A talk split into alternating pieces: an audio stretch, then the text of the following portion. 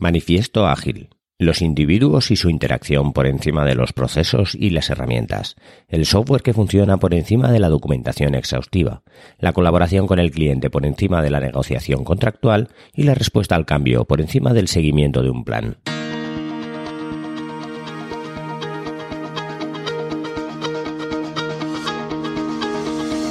Hola, estás escuchando Proyecta, un podcast de Emilcar FM sobre dirección y gestión de proyectos, metodologías ágiles, lean, productividad y mucho más. Yo soy Abel Yécora y os voy a contar todo lo que tiene que ver con este mundo.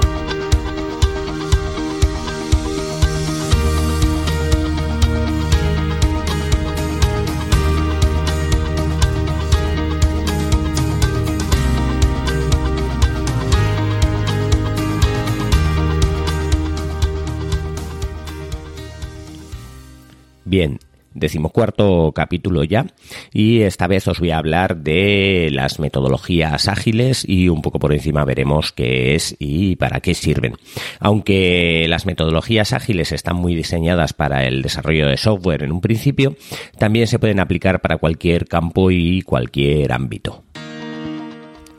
Las metodologías ágiles nacen de un problema en el software, o más bien en un problema eh, de los proyectos de software. La ingeniería del software es muy joven, apenas tiene 50 años. Y bueno, eh, sumado eso a que digamos, los ordenadores cada vez son más potentes y la complejidad del software cada vez es más eh, amplia, eso hace que, bueno, que todo el camino de la ingeniería de software desemboque en ciertos problemas que son bastante conocidos, como por ejemplo, pues el, porcentaje de proyectos que fallan, eh, las desviaciones que se producen en costes y plazos de los proyectos y, bueno, la insatisfacción, digamos, del cliente por los productos obtenidos. Eh, la ingeniería de software tiene, por tanto, un camino muy grande que recorrer. Las metodologías ágiles no son una respuesta definitiva a esos problemas, pero se ha demostrado durante los últimos años que tienen bastante más éxito a la hora de desarrollar proyectos. La mayoría de las personas que han trabajado en metodologías ágiles siempre eh, intenta dividir e intenta eh, de alguna manera eh, marcar que las metodologías ágiles están o son completamente contrarias a lo que serían las metodologías clásicas en la gestión de proyectos. Digamos que sí que gran parte de las metodologías ágiles están completamente en contra de lo que sería la idea de la gestión de proyectos, pero también eh, digamos que son niveles distintos y que se pueden complementar, de tal manera que la dirección de proyectos siempre puede estar muy por encima, digamos, de lo que sería eh, eh, el proyecto a grandes rasgos y a la hora de trabajar se podrían utilizar perfectamente metodologías ágiles que no son para nada contrarias a lo que se ha planificado en un proyecto. En sí, las metodologías ágiles nacen de unos problemas que se crean en la gestión de proyectos clásica. Eh, en primer lugar, pues al inicio de un proyecto hace falta unos requisitos muy exhaustivos. Hay que hablar con el cliente, el cliente te tiene que decir todo lo que quiere, eso tiene que quedar marcado. Hay unos procesos muy definidos y estructurados de planificación, de desarrollo, de, análisis de, del proyecto y del producto que se va a hacer. Eh, luego, aparte de eso, pues eh, hay que hacer unas planificaciones largas y detalladas. Eh, el equipo de desarrollo eh, especializado necesita además eh, estar jerarquizado para que de alguna manera trabajen en, una jerarquía. luego hace falta una documentación exhaustiva en la dirección de proyectos. Esta documentación tiene que estar durante toda la vigencia del, del proyecto actualizándose. Hay una rigidez frente a los requisitos y a los cambios, de tal manera que si un cliente quiere eh, cambiar alguna cosa, pues eh, normalmente se va al contrato y, se ve que no se puede cambiar o que tiene que tener un coste. También eh, hay una visión mecánica de las personas que intervienen en el proyecto de tal manera que las personas solo pueden trabajar en el proyecto, digamos, en lo que tienen que hacer, no pueden crear o ser creativos. Hay una comunicación también con el cliente muy esporádica, muy, muy corta, de tal manera que eh, solo se comunica pues las cosas que se van haciendo, mientras que eh, no se comunica para dudas posibles o, cosas que salen nuevas. Y los riesgos del enfoque clásico eh, suelen ser muy altos eh, a la hora, sobre todo en el software, porque muchas veces muchos proyectos terminan eh, con un producto que ya está atrasado. Ha tardado, ha costado tanto hacer ese producto que la versión final del, del producto cuando ha salido ya está atrasado, ya que el software evoluciona muy rápido. En sí, las metodologías ágiles resuelven todo esto eh, de la manera más lógica posible, que es eliminando aquello que, te puede causar un problema. Digamos que en, allá por en marzo del 2001, pues unos críticos del modelo del modelo clásico de desarrollo de aplicaciones se reunieron y en esa reunión se acuñó el término de metodologías ágiles para definir eh, a las nuevas metodologías que estaban surgiendo como alternativa a las metodologías más clásicas. El manifiesto ágil en sí lo que marca o lo que dice es eh, estamos poniendo al descubierto mejores métodos para desarrollar software, haciendo y ayudando a otros a que lo hagan y con este trabajo hemos llegado a valorar eh, a los individuos y a su interacción por encima de los procesos y las herramientas, al el software que funciona por encima de la documentación exhaustiva, la colaboración con el cliente por encima de la metodología contractual y la respuesta al cambio por encima del seguimiento de un plan. Es posible que muchos de vosotros veáis todo esto asociado simplemente al software, pero si nos fijamos en cada una de estas frases del manifiesto, las podemos llevar a casi cualquier ámbito. La, primera eh, norma del manifiesto ágil dice eh, que hay que valorar a los individuos y sus interacciones por encima de los procesos y las herramientas. En realidad, eh, en el software sí que eh, se basan en que eh, si en un proyecto en sí has marcado que eh, se tiene que utilizar tal herramienta para hacer la aplicación que te ha pedido el cliente o que lo vamos a hacer con tal tecnología o que vamos a utilizar este tipo de equipos y tal, bueno, pues los manifiestos ágiles o digamos las metodologías ágiles se basan en valorar mucho más al individuo, a la persona, al programador que a las herramientas que están utilizando. Pero si nos vamos a cualquier como digo, a cualquier otro campo, en el trabajo, eh, por ejemplo, si, tu trabajo se dedica a hacer, a hacer paredes en un, en un edificio porque eres albañil, pues eh, intentar valorar mucho más a eh, los compañeros, a los trabajadores, que en sí a la técnica que se está utilizando para poner ladrillos o lo que sea. Cuando valoramos más a los individuos y a la interacción entre ellos por encima de cuál es el proceso que va a hacer para, eh, para construir, digamos, el proyecto, muchas veces lo que haces es que eh, el individuo, el, el, trabajador, se sienta mucho más motivado para trabajar y para hacer las cosas bien que, que le marques cómo tiene que hacer las cosas y, y, cómo tiene que hacer desde, desde lo más mínimo, porque eso lo que va a hacer es que la persona pues tenga la cabeza en, en otro sitio, el trabajador, o que esté pensando en, en otras cosas porque ya le has dado todo ya hecho. El ejemplo similar en la vida personal lo tenemos todos los días. Eh, por ejemplo, eh, cuando nosotros ya alcanzamos una independencia de nuestra familia y empezamos a vivir pues con la familia que ya hemos elegido, nuestra mujer, nuestro marido, lo que sea, eh, en, en, todo eso, pues muchas veces tenemos que ir a visitar a la familia, pues porque la tenemos lejos o porque tenemos una costumbre de ir algún domingo o cosas así. Muchas veces eso se convierte en un proceso, un proceso de ir a visitar a la familia ese domingo. El manifiesto ágil lo que se basa en decir, eh, tú vete a visitar a la familia no porque sea un proceso, sino porque quieres ir a verlo, porque tienes que valorar esa visita a la familia. No, no lo valores como, como algo que tienes que hacer, como algo que es costumbre, porque en el momento en el que se convierte en una metodología, eh, deja de ser eh, una, deja de tener ese aliciente de que, de que las personas queramos hacerlo. Si nosotros queremos realmente ir a visitar a la familia, pues vamos cuando, cuando realmente queremos. Ese es, digamos, cómo puedes eh, eh, direccionar este, esta norma del manifiesto ágil a temas de la vida personal en torno al segundo principio del, del, manifiesto ágil, habla de que el software que funciona por encima de la documentación exhaustiva. Eh, son ingenieros de software los que crearon este manifiesto, luego van a hablar de software, pero el software que funciona por encima de la documentación exhaustiva se puede utilizar casi para cualquier cosa. En el tema laboral, imaginémonos que nos dedicamos a, asesorar en marketing como, como hace Joan Boluda y imaginémonos que eh, necesitamos o tenemos eh, un cliente que nos ha pedido que le asesoremos eh, sobre cómo hacer una campaña de marketing. Eh, para, para, poder aplicar la metodología ágil o, digamos, la idea de aplicar la metodología ágil en esto sería que explicarle al cliente que es mejor que obtenga unos resultados, o sea, que su campaña de marketing funciona por encima de que tengamos que hacer una documentación de cuáles son los anuncios que vas a poner o dónde tienes que poner o qué tienes que hacer o cómo lo tienes que hacer eh, y hacer una documentación tan grande que, luego pueda guiar o hacer un guía eh, burros, vamos a decirlo así, para que el cliente sepa manejar su campaña de marketing. No, es mejor que eh, en un principio asesoremos y digamos, vamos a ir a algo que funcione que intentar hacer una documentación extensa y grande de algo que para igual para cuando ya hagamos la documentación o cuando ya tengamos el plan para poder hacerlo, ya se nos ha pasado el tiempo y ya no podemos, eh, digamos, hacer esa campaña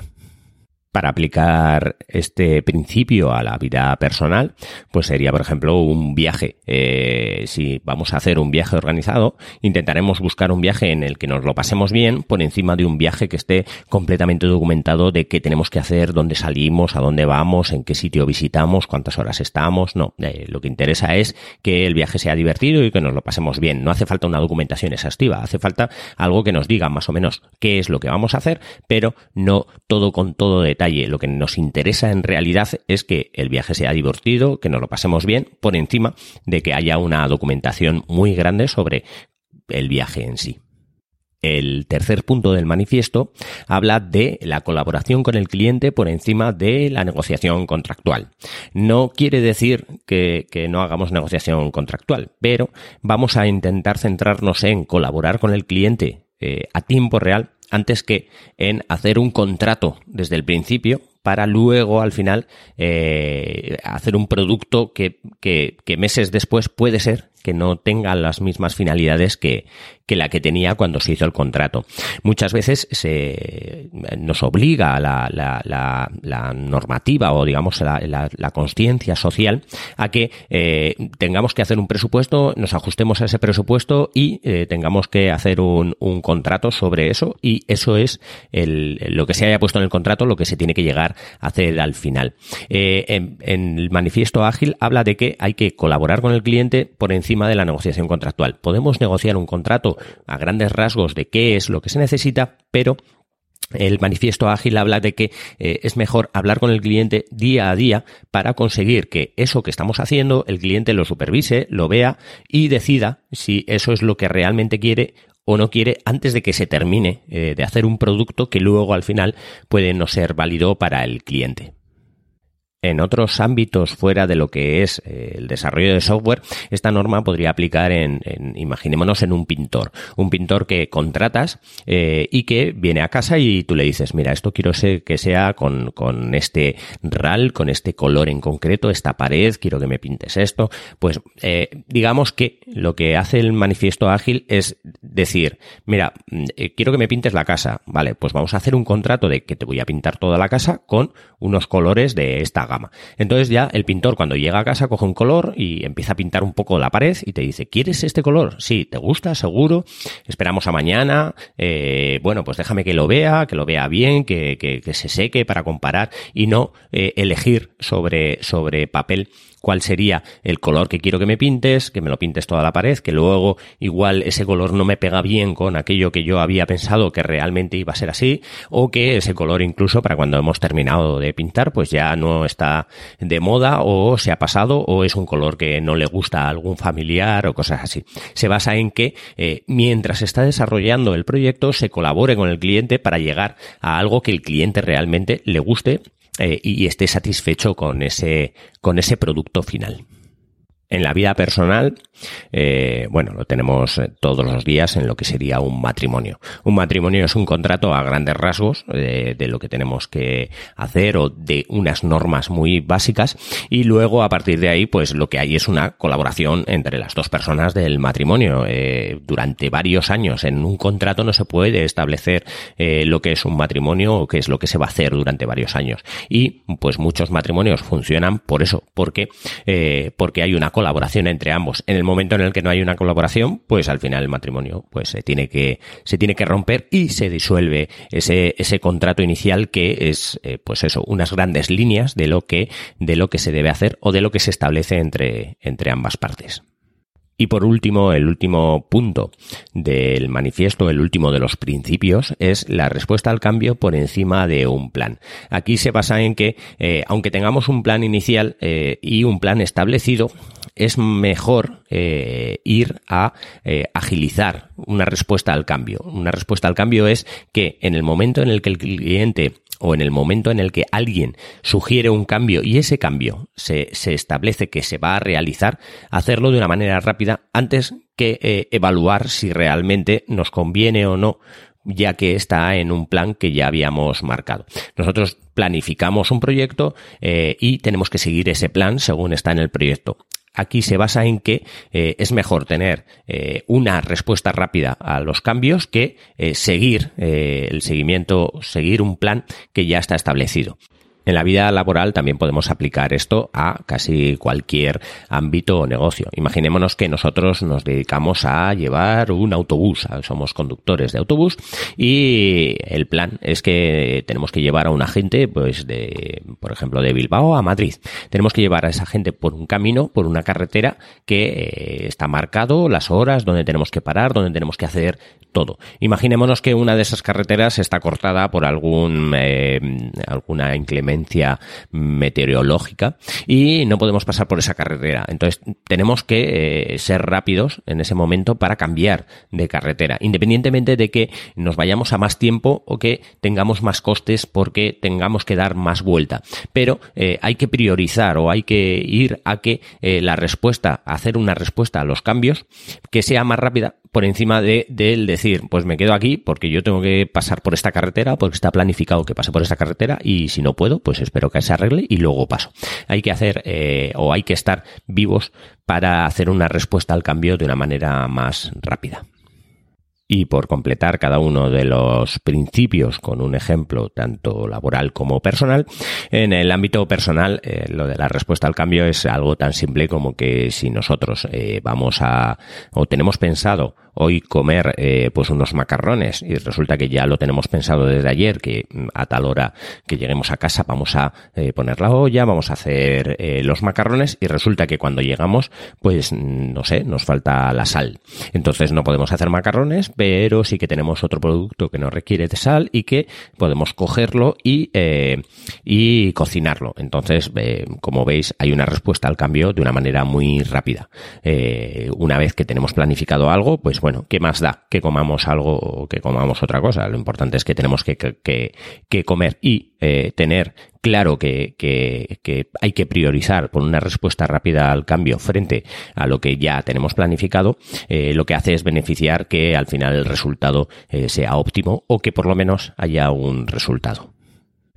Por último, el manifiesto ágil cierra con una frase que dice, aunque haya valor en los elementos de la derecha, valoramos más los elementos de la izquierda. Esto se, se refiere a, las, a los principios que hemos hablado. O sea, aunque haya valor en eh, los procesos y las herramientas, hay valor en la documentación exhaustiva, hay valor en la negociación contractual y hay valor en el seguimiento de un plan, valoran más a los individuos y su interacción a el software que funciona, a la colaboración con el cliente y a la respuesta al cambio. Como aspectos diferenciadores, pues en un principio estaría la eh, admisión de la incertidumbre en los requisitos. Esto quiere decir que eh, cuando nosotros hablamos con el cliente para ver los requisitos que tiene el cliente para nuestro proyecto, podemos admitir que haya incertidumbre. Podemos admitir que el cliente no sepa todavía lo que quiere.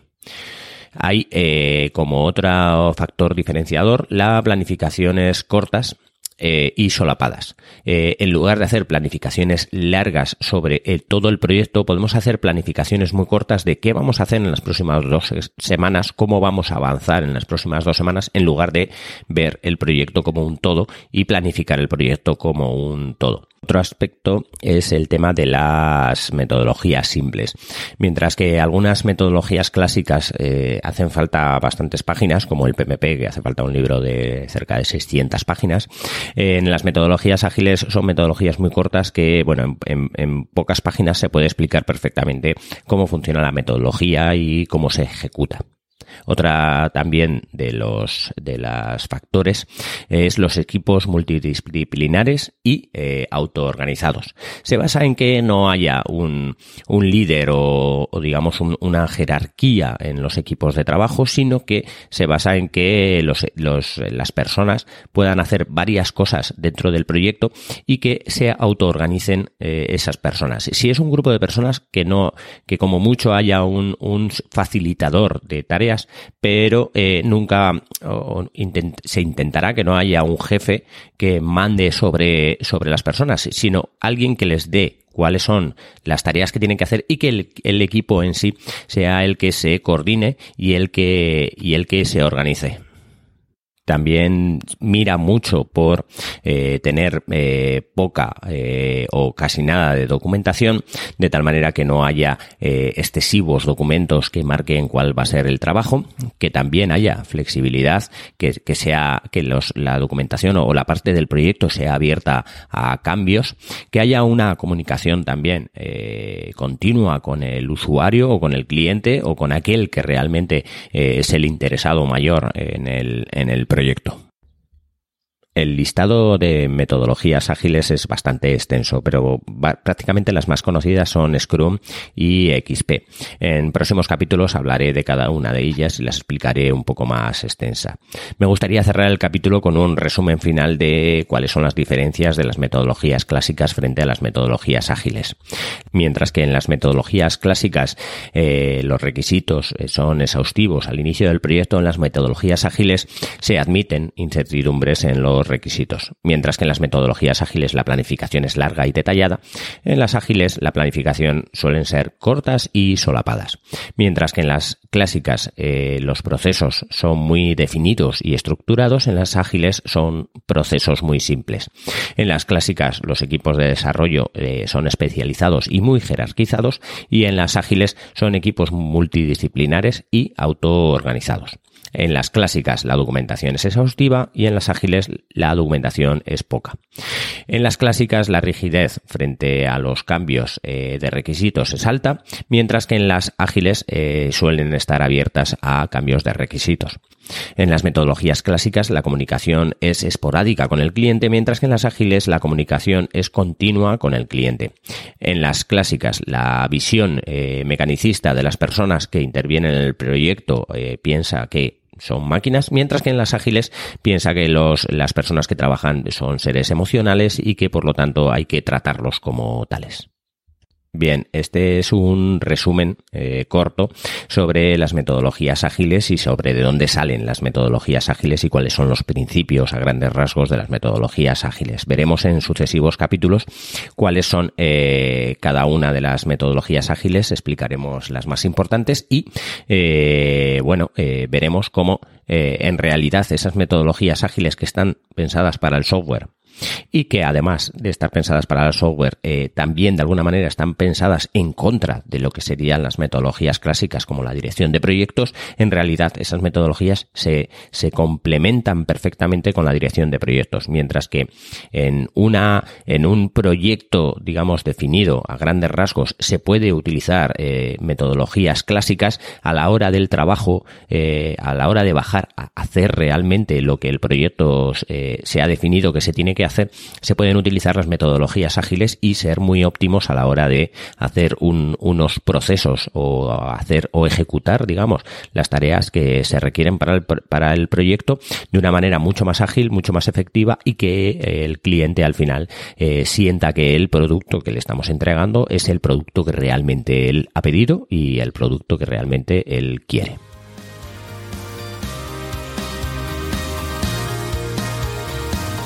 Y hasta aquí el capítulo de hoy. Muchas gracias por escucharme. Tenéis todos los medios de contacto y la información y los enlaces del capítulo en emilcar.fm barra proyecta, donde espero vuestros comentarios. Hasta el próximo capítulo y no os olvidéis de que lo bien planificado bien sale.